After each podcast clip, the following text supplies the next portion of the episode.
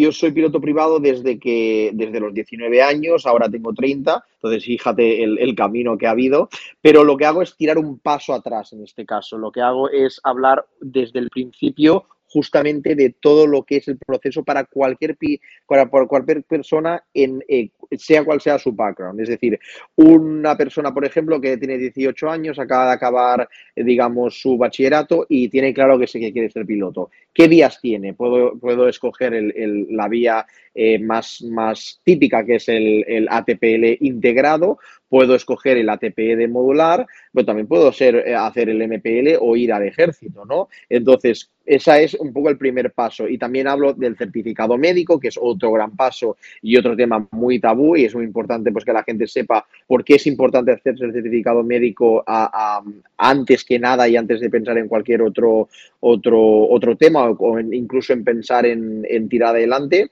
Y luego a partir de aquí, pues todos los procesos hasta, hasta ATPL. Pero este caso, como yo soy PPL, la parte que se ve más, eh, más claramente es la parte del ATPL modular, ¿no? Porque se ve perfectamente cómo sigo los módulos. El, el, el BFR Night en ese caso, el multi-engine, el instrument rating, el CPL. Entonces es una parte pues muy clara de cómo se ve el, el proceso por módulos. ¿Quieres escuchar esta entrevista completa?